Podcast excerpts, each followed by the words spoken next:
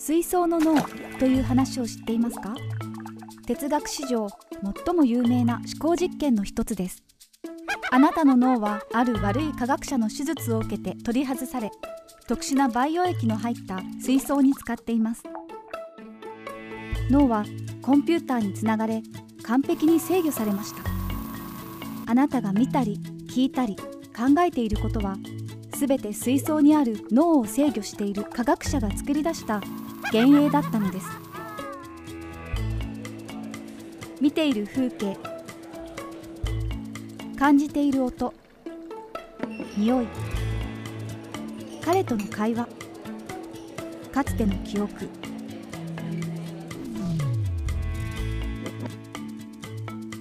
そうしたものが全て他人が脳内に作り出した偽の認識だとしたら。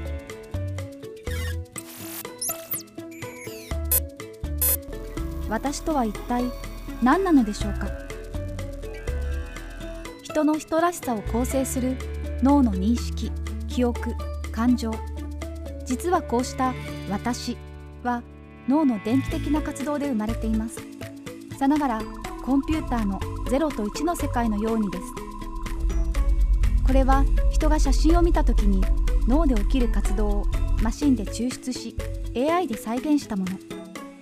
脳が作り出した暗号の一部を私たちのコンピューターが解読できるようになってきたことを示しています。では「私」とはコンピューターに過ぎないのでしょうか。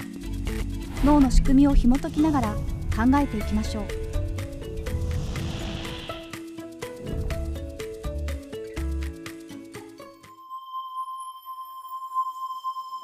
そもそも脳の大きさは拳2つ分程度。部位は大きく3つに分かれています。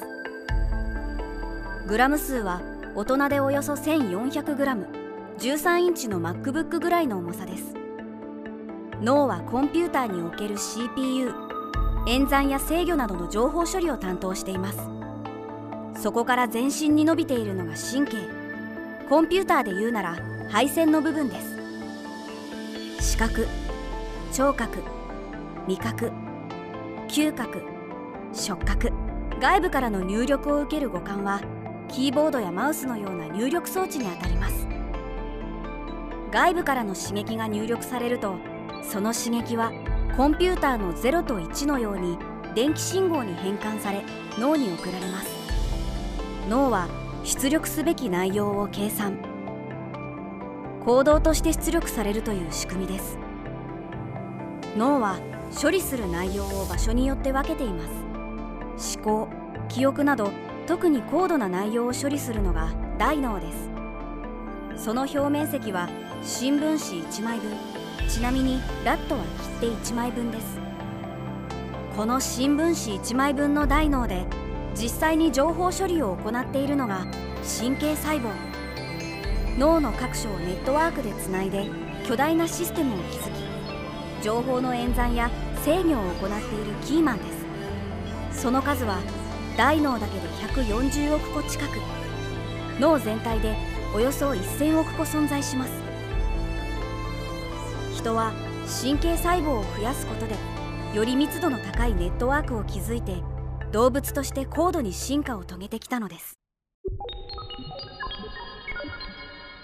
これは何でしょう？美味しそうなリンゴだ。と思ったでしょうか？だとしたらそれはあなたの脳の中で電気が走ったことを意味します。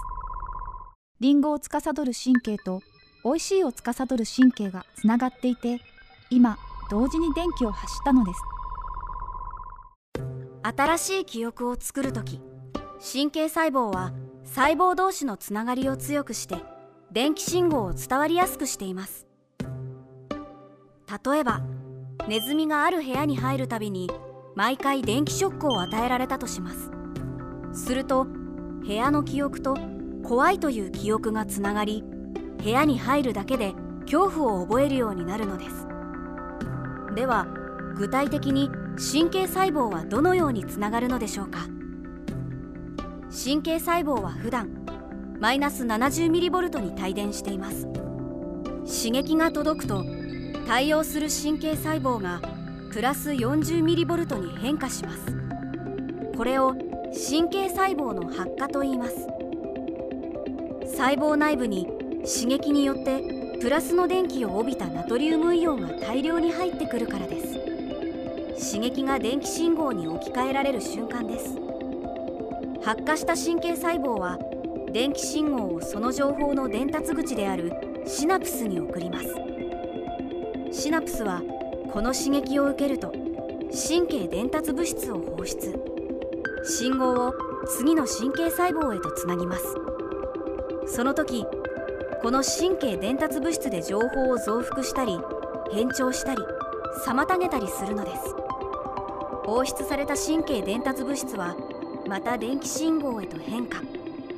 この繰り返しで最適な情報処理が行われ行動へとつながっていくのです。リンゴは食べ物か。それともボールか。手で皮を剥けるのか。包丁が必要か。胡椒を振るべきか。それとも醤油。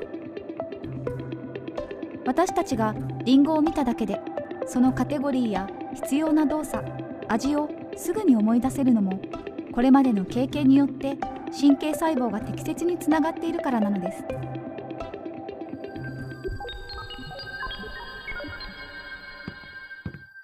テレワークが推奨される今久しぶりの出社でこんな経験はありませんか？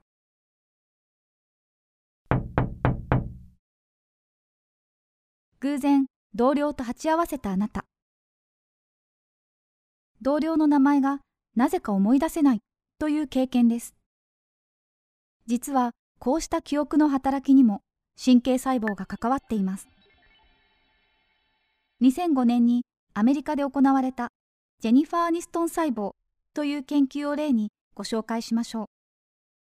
ある被験者にたくさんの写真を見せながら神経細胞の活動を記録していきます。すると女優のジェニファー・アニストンが現れた時だけ発火する神経細胞があることが分かったのです。この神経細胞たちは脳の記憶形成を担当する海馬にあるものでした。海馬において複数の神経細胞がある一つの知覚や概念をハードディスクのように保存していることが発見されたのです。さらにその後の実験でこれらの細胞群は対象がどんな現れ方をしても応じることが分かっています。その人の声でも違う髪型の写真でもあるいはその人の名前を書いた文字列を見た時ですら反応するのです。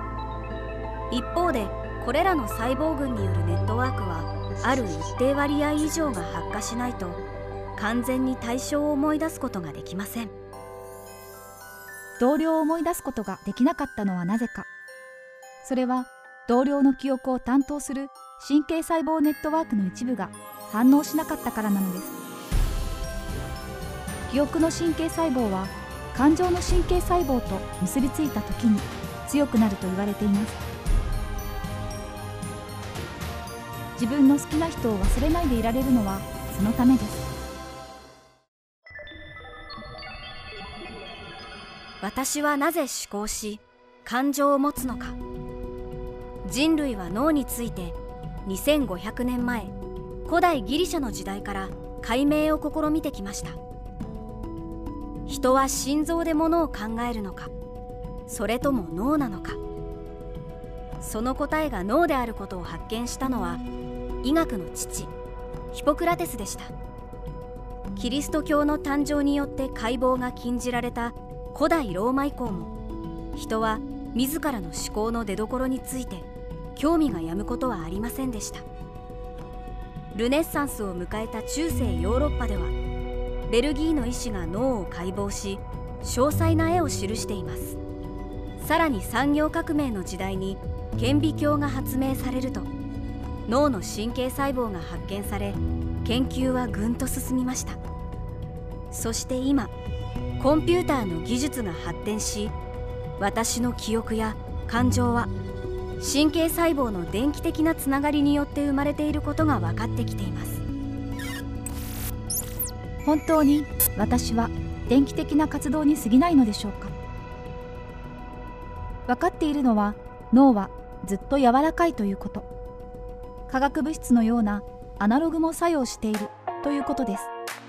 2500年かけて解明されてきた脳の作りとコンピューター技術による近年の脳の動きの研究によって今も日夜私の解明が続けられています。